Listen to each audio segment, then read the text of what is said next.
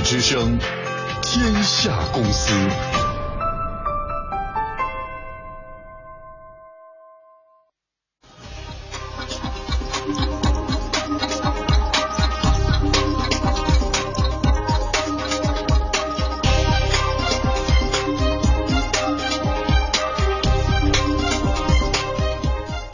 北京时间十七点零一分，商业之道尽在天下公司直播继续。大家好，我是主持人梁静。大家好，我是王珊。大家周末好，我是观察员李学斌。天下公司即将为您带来一招制敌，无印良品下周在中国降价百分之二十，价格优势能否给模仿者致命一击？IT 世界热闹非凡，天下公司今天最关注的是无印良品降价。如果你下个月光顾无印良品，你可能会发现啊，这里的东西变便宜了。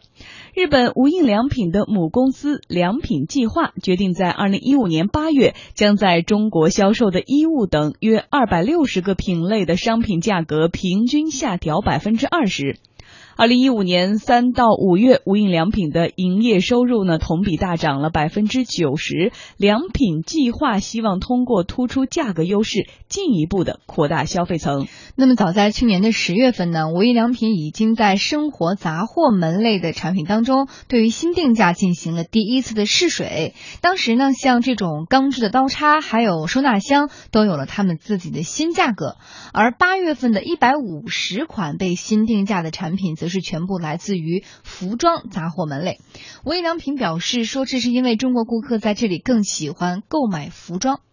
可能就会有更多的人也都会去买，应该是降价就会有这样的效果嘛。因为大家不想买，都大多都因为价格偏高，或者说并没有感觉特别的好，就是好的这个程度并不及比较高的价格。新定价足够取悦中国的无印良品粉丝们好一阵子了哈。不过呢，对于无印良品而言呢，进行新定价的更大动力可能是来自于对进一步拓展中国市场份额的渴望。良品计划的社长松崎晓表示说，在推出新商品同时，增加库存，确保畅销商品有货的做法也是发挥了作用。由于二零一四年春季衣物供货延迟，使得无印良品错过了销售时机。那么，在总结了经验教训之后，他们在二零一五年增加库存，成功抓住了市场需求。良品计划在二零一五年的三到五月份，中国地区的销售额是大涨了百分之九十四。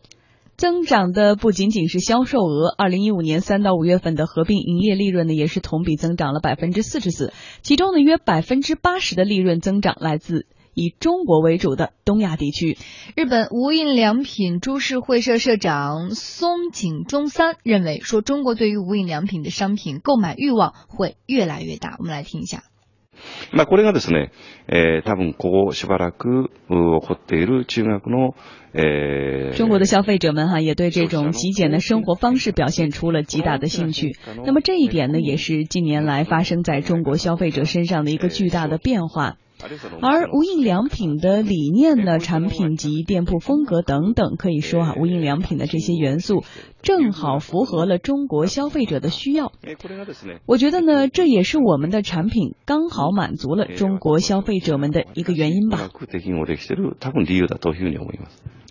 为了降价，现在良品计划努力削减成本。二零一四年春夏服装当中的百分之六十左右在中国生产，其余百分之四十在东盟国家生产。那么到了二零一五年呢，这一比率发生了逆转，在东盟的生产比例达到百分之六十。二零一五年的秋冬服装呢，他们将会继续扩大在东盟的生产。好，接下来我们跟今天的嘉宾啊，学斌来一起探讨一下这个无印良品降价的话题。呃，学斌觉得降。降了价，市场就会扩大吗？消费者就一定会买单吗？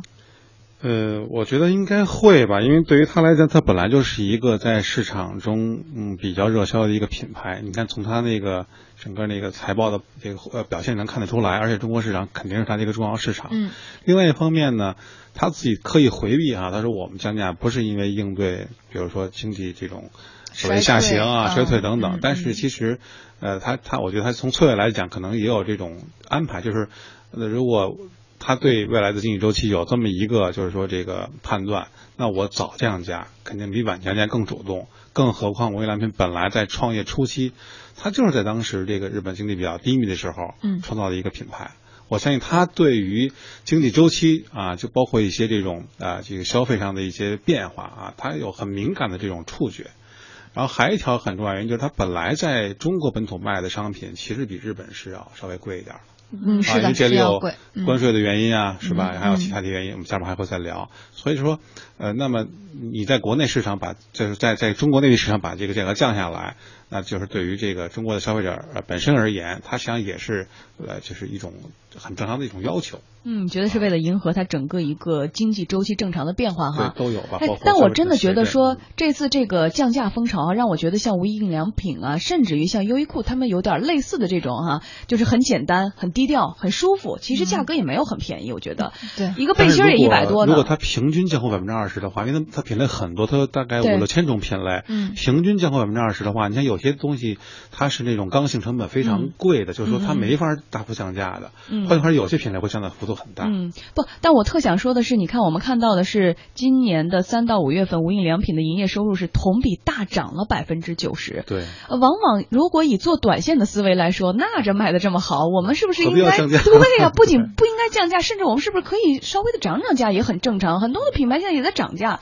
呃，而他们竟然在大涨百分之九十，还有那么多我们看到国产品牌在去库存、在积压、在囤货的问题的这个焦头烂额的情况之下，他反而选择了降价来占领市场，这是一个做长线，甚至是一个以维护品牌或者是维系这个用户的一个呃比较长线的营销方法吧对，。而我觉得这是一个特别聪明的做法。你做长线，我觉得非常认同，就是它肯定不是着眼于短期市场利益，是吧？就是说，我要对于市场的这种这个，就对我的这种啊、热情的追捧，做一个逆周期的操作，嗯相当于对吧？我是为了哎获得就是更多用户的这种忠实度，然后也通过他们的口碑传播，拿到更多的新用户。那么回想回想，当时我们做过很多次跟耐克相关的那个就是这个回顾哈，嗯耐克和阿迪达斯，他说当时在奥运会的时候。不同的体育用品的厂商用了不同的策略，嗯对吧？有的人认为，啊，这是好事儿啊，我一定大大笔银子这个做营销啊，然后囤那个商品啊，做库存啊，啊，最后最后你发现经济周期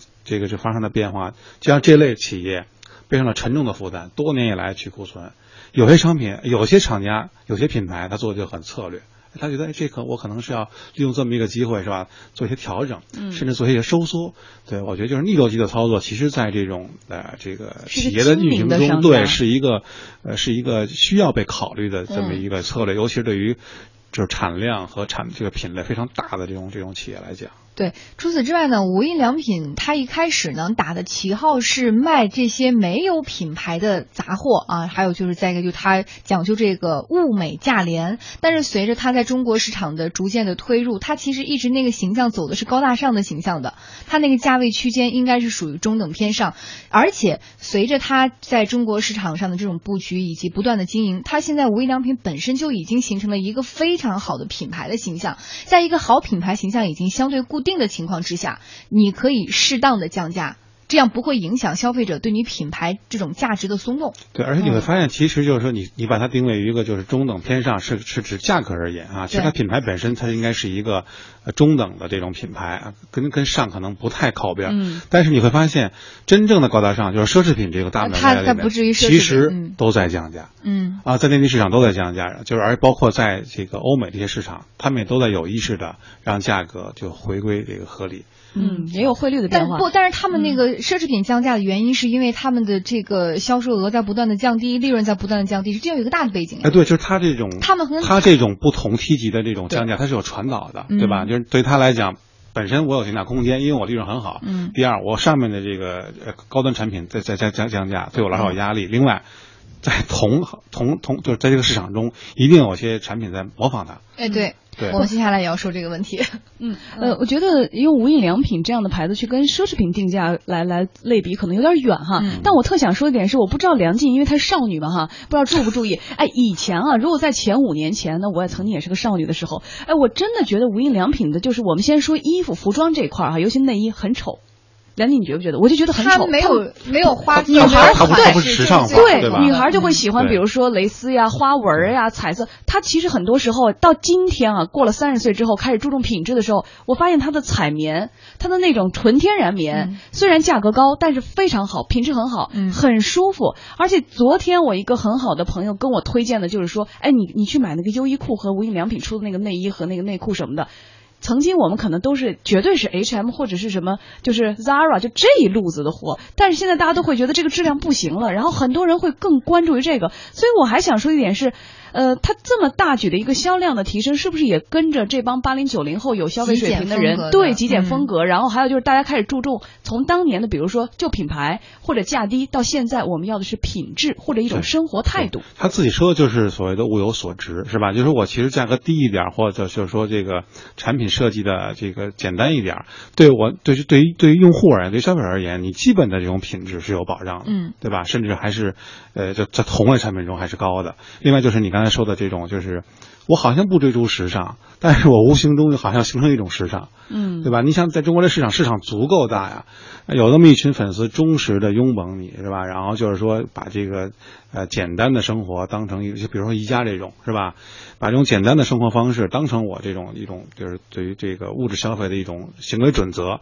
那就足够用了。对，而且有一天，不论到了什么样的阶段，你就会发现舒服，尤其是对就是不论是生活的态度、生活的风格，还是你贴近肌肤的每一寸的东西，舒服是最重要的最基本的对，嗯，所以其实这是无印良品它最开始设立的时候就给他们的这个产品的一个基本的定位就是这样，只不过它在一直的延续。嗯好，那么关于这个牌子呢，我们再跟大家详细的说几句哈。一九八零年的时候呢，日本稀有超市设立了一个自有品牌，叫做无印良品啊，于此它就诞生了。它的第一任社长呢是叫做木内正雄，将它当时的定位就是说，去除一切的花哨的形象、包装和噱头，仅留两点：一是便利性，再一个是优良的质量。嗯，九零年到九九年之间哈、无印良品的营业额呢由二百四十五点一亿日元攀升到了一千零六十六点九亿日元，经营利润呢由一点二五亿日元涨到了一百三十三点六亿日元。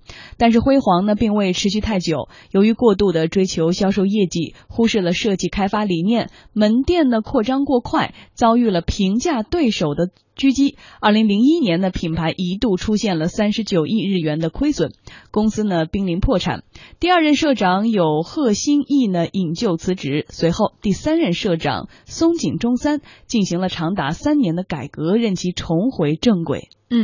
呃，万科的合作伙伴啊，作为合作伙伴，万科集团的创始人王石曾经感慨说，即便是在日本这样的国家哈，无印良品的设计理念能坚持下来，也是挺不容易的一件事情。在日本来讲，无印良品也很特别，并不是说整个代表日本的一个趋势。实际上你会发现，日本来讲，这种商品的包装啊，过度的包装也是非常厉害，尤其在泡沫经济的时候。从二零零五年进入中国市场十年间，无印良品呢已经在中国拥有了一百二十八家门店。除了无印良品以生活方式作为卖点的品牌，还有同样来自日本的优衣库。中国本土品牌基本生活出客，还有像生活方式品牌转型中的快时尚品牌 H&M and Gap 等等。生活方式品牌在中国市场的较量变得日益激烈了。嗯，呃，无印良品的一位粉丝哈这样告诉我们记者说，他认为像这样的品牌呢，简单低调，又有着独特的审美哲学，会得到更多未来中国消费者的青睐。我觉得越来越多的人会去选择他这样的一个品牌吧。毕竟国内现在也没有像这种什么居家一体啊的一些这种，像我给我父亲买那些内衣内裤呀，然后我自己买那些文具啊、枕头那些什么收纳包、收纳盒，我觉得质量还是挺好的。然后它一些化妆品其实也还蛮好用的。嗯，目前来看，无印良品在国人心目当中整体的这个形象还是很不错的。但是对于他现在倡导的这种，比如说生活方式的这种品牌的概念的营销，嗯，好，但是还不至于达到什么前无古人后无来者，并且模仿他的越来越多嗯啊。呃，那现在你觉得他有这种现在有降价的这个对，我我想它它会有影响吗一？定会遇到这种挑战哈，因为你看他在那个中国内地市场这个做销售的时候呢，他会遇到几个问题。第一，呃，其实它成本并不低哈，那个成本主要来来自于这个几块儿，一个它的生产成本，就虽然我们刚才看到他说把好多产能转移到这个东盟国家是吧？对对但是你会发现它，因为它在国内也要就业啊，所以它有些产能毕竟还是在日本，日本是肯定是人工成本比较高的。嗯第二，你有运输成本，你在东能生在东盟生产运到中国国内肯定是要贵嘛，对吧？另外还有一个就是店铺，因为你在在这个嗯它本土经营的时候呢，更多的它是就是自有物业啊，然后规模其实很大。那在国内它一般都是租。租的话，租金成本其实就是相对而言，因为你店铺成本是，如果你买的话，你可以长期摊摊销的，嗯那租金成本就会就会比较贵，相对而言哈。那你会发现这些种种的这个对优衣库来说，呃，是对于这个，抱歉，对于这个这个 啊，呃，对于他来讲啊，对无印良品来说，这个嗯高成本，但对于国内的模仿厂来说，其实都是可以变为低成本的。对吧？嗯，呃，就是呃呃，运输肯定是可以降下来的，对吧？那个这个就是自有物业的成本肯定可以可以低下来，而且你会发现，呃，其实就是呃，无印良品在内地市场做得好，有一个很大原因是因为国内的消费者对于就是日本制造，嗯其实他还是还是比较认同的哈。无论是比如我们的家电、我们的什么什么汽车是吧，等等这些，他从从这种消费的日常的习惯，就延伸到对他的其他的杂货类的这种这种品牌的这种就是信任。嗯他做的实际上更多的是什么呢？是叫产品标准、管理标准。我觉得就是你看，虽然刚才我们提到了，就是国内的模仿者其实完全有成本上的一些优势啊，包括你可能更了解你中国的消费者去做这样的这种这个就是对它品牌进行冲击，但是其实你对它的挑战更来自于你的产品标准的管理。